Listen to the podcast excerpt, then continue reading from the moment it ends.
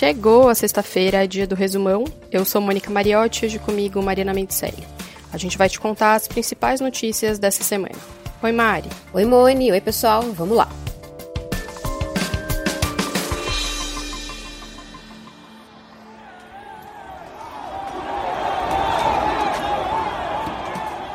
A despedida do maior ídolo do futebol argentino, o Diego Armando Maradona, lotou as ruas de Buenos Aires. O velório do Maradona começou na quinta-feira na Casa Rosada, sede do governo argentino, onde uma multidão formou uma fila imensa para se despedir do ídolo.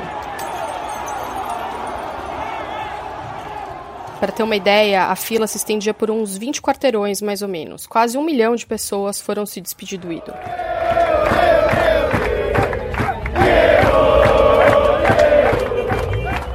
Tinha até torcedores pendurados nas grades de contenção, né, como se fosse um estádio de futebol de verdade, gritando o nome do Diego. É, e teve tumulto. Por isso, o velório acabou sendo encerrado antes do horário previsto. O carro funerário com o caixão deixou a Casa Rosada rumo ao cemitério Jardim de Bela Vista, onde o corpo de Maradona foi enterrado ao lado dos pais, em uma cerimônia fechada a familiares e pessoas mais próximas do ex-jogador. La noticia que nunca hubiéramos querido dar. Diego se descompensó y la noticia que nos llega es que Diego Maradona ha muerto. ¿Qué? that the Argentinian football legend Diego Maradona has died. This news threw in the last. Sí, en realidad se acaba de morir el fútbol argentino.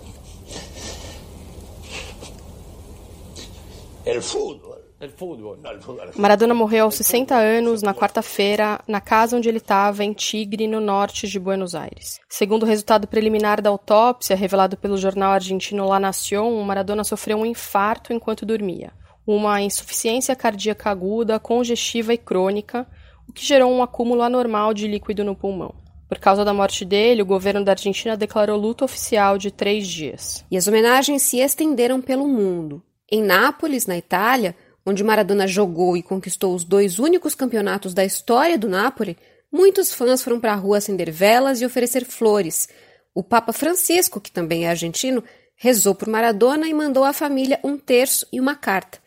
Pelé enviou uma coroa de flores e escreveu em suas redes sociais que perdeu um grande amigo e o mundo, uma lenda. Também teve homenagens nas redes sociais de Lionel Messi, Cristiano Ronaldo, Neymar, Usain Bolt, da jogadora Marta. O presidente argentino Alberto Fernandes escreveu que Maradona levou o país ao topo do mundo. E a vice-presidente Cristina Kirchner também fez sua homenagem nas redes sociais.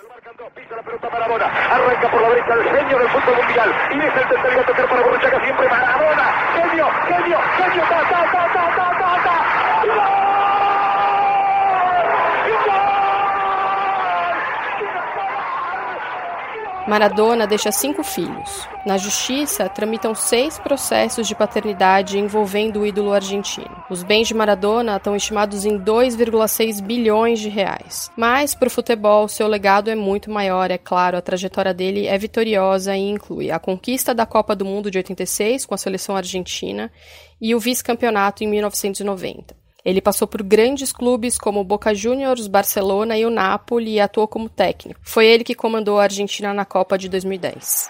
Vive a cena. Cortou para lá, driblou para cá, limpou o goleiro, três em cima dele, Maradona. Agora sim, um gol para ninguém duvidar da sua capacidade. Quem narrou esse gol do Maradona que você acabou de ouvir foi o Fernando Vanucci, que morreu na terça-feira vítima de um infarto. O Vanucci tinha 69 anos. Ele foi uma das grandes vozes do jornalismo esportivo brasileiro e dono de uns bordões mais inconfundíveis do futebol. Alô você, boa tarde. A bola rola e o Globo Esporte não enrola. Na Globo, o jornalista participou da cobertura de seis Copas do Mundo, incluindo a de 1986, que foi vencida pela Argentina do Maradona. Vai fazer muita falta. Outra notícia que causou comoção foi um acidente entre um ônibus e um caminhão que deixou 41 mortos na manhã da quarta-feira em Itaguaí, lá na região de Avaré, um município do interior de São Paulo. Foi o acidente que fez mais vítimas em rodovias estaduais em 22 anos. A batida foi na rodovia Alfredo de Oliveira Carvalho. A polícia ainda investiga a causa desse acidente, mas testemunhas dizem que o ônibus tentou fazer uma ultrapassagem num trecho proibido. Invadiu a contramão na hora em que o caminhão estava vindo na direção contrária. Nós estava indo na, na, curvinha, quando nós fomos passar um caminhão que estava subindo também, estava na mão nossa, o caminhão subindo na mão nossa. Bem na hora, assim, esse o ônibus começou a ultrapassar. Uh, o ônibus, tipo, na contramão, estava na mão errada dele. De acordo com a Agência de Transporte do Estado de São Paulo, a Artesp, a Star Viagem e Turismo, a empresa responsável por esse ônibus que transportava cerca de 50 trabalhadores de uma empresa têxtil, não possui autorização para operar. O motorista do caminhão, Jason Gonçalves Machado, de 22 anos, chegou a ser levado ao pronto-socorro, mas morreu. Ele não tinha habilitação para dirigir caminhões. Já o motorista do ônibus sobreviveu, teve alta do hospital e não foi mais visto, apesar de não ser considerado foragido pela polícia. Na semana passada, a gente falou aqui da morte do João Alberto Silveira de Freitas, um homem negro que foi espancado e morto por homens brancos na garagem de um supermercado da rede Carrefour, no Rio Grande do Sul. Na terça-feira, a Polícia Civil de Porto Alegre prendeu temporariamente a funcionária do Carrefour, Adriana Alves Dutra, envolvida na morte de João Alberto. Ela coordenava o trabalho dos seguranças e presenciou o espancamento. Na noite do crime, ela disse para a polícia que pediu para os seguranças pararem de bater no João Alberto, mas nas gravações não dá para ouvir ela falar isso. Na terça-feira, a fiscal deu uma nova versão. Ela disse à polícia que não tentou impedir as agressões porque está se recuperando de uma cirurgia Segundo a delegada do caso, a polícia acredita que a mulher teve participação decisiva nas agressões porque ela teria poder de comando sobre os dois seguranças. O prazo final das investigações terminaria nesta sexta-feira, mas foi prorrogado e agora a polícia tem mais 15 dias para concluir o inquérito.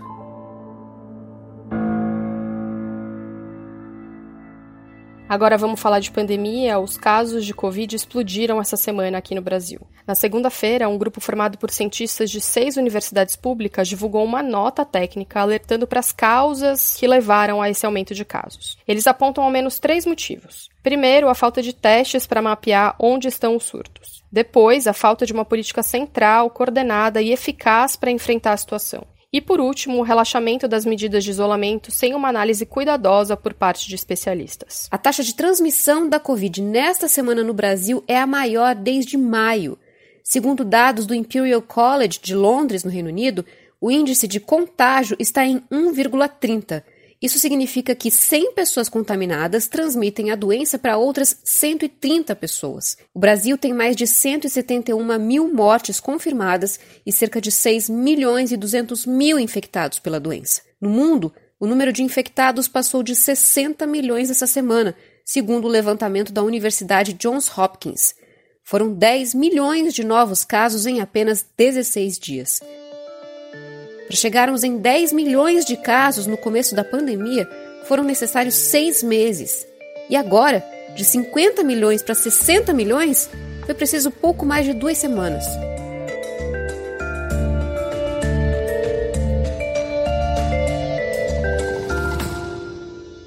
No meu caso, eu falei, né? Pelo meu passado de atleta, eu não generalizei. Se pegasse o Covid, não sentiria quase nada. É o que eu falei. Então, o pessoal da mídia a grande mídia, falando que eu chamei de gripezinha a questão do Covid. Não existe um vídeo ou um áudio meu falando dessa forma. Esse aí que você acabou de ouvir foi o presidente Jair Bolsonaro na quinta-feira durante uma de suas lives, dizendo que nunca se referiu à Covid-19 como uma gripezinha. Ele diz que não, mas ele falou sim. Em março, o presidente Jair Bolsonaro usou o termo pelo menos duas vezes. A primeira delas durante uma entrevista feita no dia 20 de março. Depois da facada não vai ser uma gripezinha que vai me derrubar, não, tá ok? Se o médico, o Ministério da Saúde, me recomendar um novo exame, eu farei. Caso contrário, me comportarei como qualquer um de vocês aqui presente. E outra num pronunciamento oficial feito no dia 24 de março. No meu caso particular, pelo meu histórico de atleta, Caso fosse contaminado pelo vírus, não precisaria me preocupar. Nada sentiria ou seria, quando muito, acometido de uma gripezinha ou resfriadinho. Ainda sobre o governo Bolsonaro, a Advocacia Geral da União informou nesta quinta-feira que o presidente desistiu de prestar depoimento no inquérito em que é suspeito de interferir politicamente na Polícia Federal para proteger aliados e parentes. Lá em setembro, o então ministro do STF, Celso de Mello, que era o relator do inquérito, tinha determinado que o depoimento de Bolsonaro fosse presencial. A Advocacia Geral da União, que defende o presidente, recorreu ao Supremo e pediu que ele respondesse às perguntas por escrito. O caso foi parar no plenário. Celso de Mello votou pelo depoimento presencial, mas o julgamento acabou suspenso e não tinha data para ser retomado. Hoje, a Segundo a AGU, Bolsonaro desistiu de depor porque, abre aspas, lhe foi oportunizado unicamente por meio presencial, fecha aspas. Ah, e para quem não se lembra, esse inquérito que a gente está falando é aquele aberto em abril, a mando de Celso de Mello, depois de uma denúncia feita por Sérgio Moro, em que ele afirma que se sentiu pressionado pelo presidente a tirar Maurício Valeixo do comando da PF. Ainda segundo Sérgio Moro, Bolsonaro queria colocar Alexandre Ramagem no cargo para proteger familiares e aliados. Na segunda-feira, Eduardo Bolsonaro, filho do presidente Jair Bolsonaro, fez uma postagem em suas redes sociais sobre o 5G, aquela tecnologia super rápida de transmissão de dados. Na publicação, ele dizia que o governo brasileiro declarou apoio a uma aliança global para um 5G seguro e sem espionagem da China. Eduardo, que é presidente da Comissão de Relações Exteriores da Câmara, apagou a publicação no dia seguinte, mas não foi o suficiente para conter a repercussão da fala dele. A embaixada da China no Brasil afirmou que são infundadas e solapam a relação entre os dois países postagens do deputado do PSL Eduardo Bolsonaro, filho do presidente Jair Bolsonaro. A aliança global a que Eduardo se refere é o programa Clean Network do governo americano, que pretende restringir a implementação de 5G por empresas chinesas em uma série de países. O governo norte-americano acusa as empresas chinesas de espionagem. Já a China diz que os Estados Unidos usam sua soberania nacional para prejudicar as empresas chinesas. Na semana passada, a gente falou que o Elon Musk, fundador da empresa automotiva Tesla, tinha se tornado o terceiro homem mais rico do mundo, segundo o ranking da Bloomberg.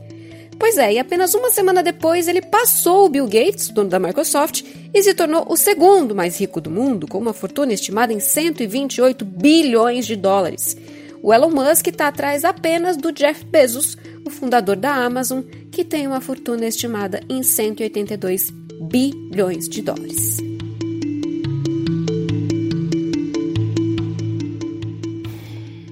E para terminar, essa semana foi divulgada a lista de indicados ao Grammy 2021, uma das maiores premiações do mundo da música. Quem se destacou novamente foi a cantora Beyoncé, a Queen Bee, que teve nove indicações em oito categorias. Isso tudo mesmo sem ter lançado um álbum completo em 2020. Mas o que surpreendeu foi a ausência de The Weeknd entre os indicados à premiação. Nesse ano, o cantor lançou o álbum After Hours, que ficou no topo das paradas da Billboard por semanas, além do grande sucesso Blinding Lights.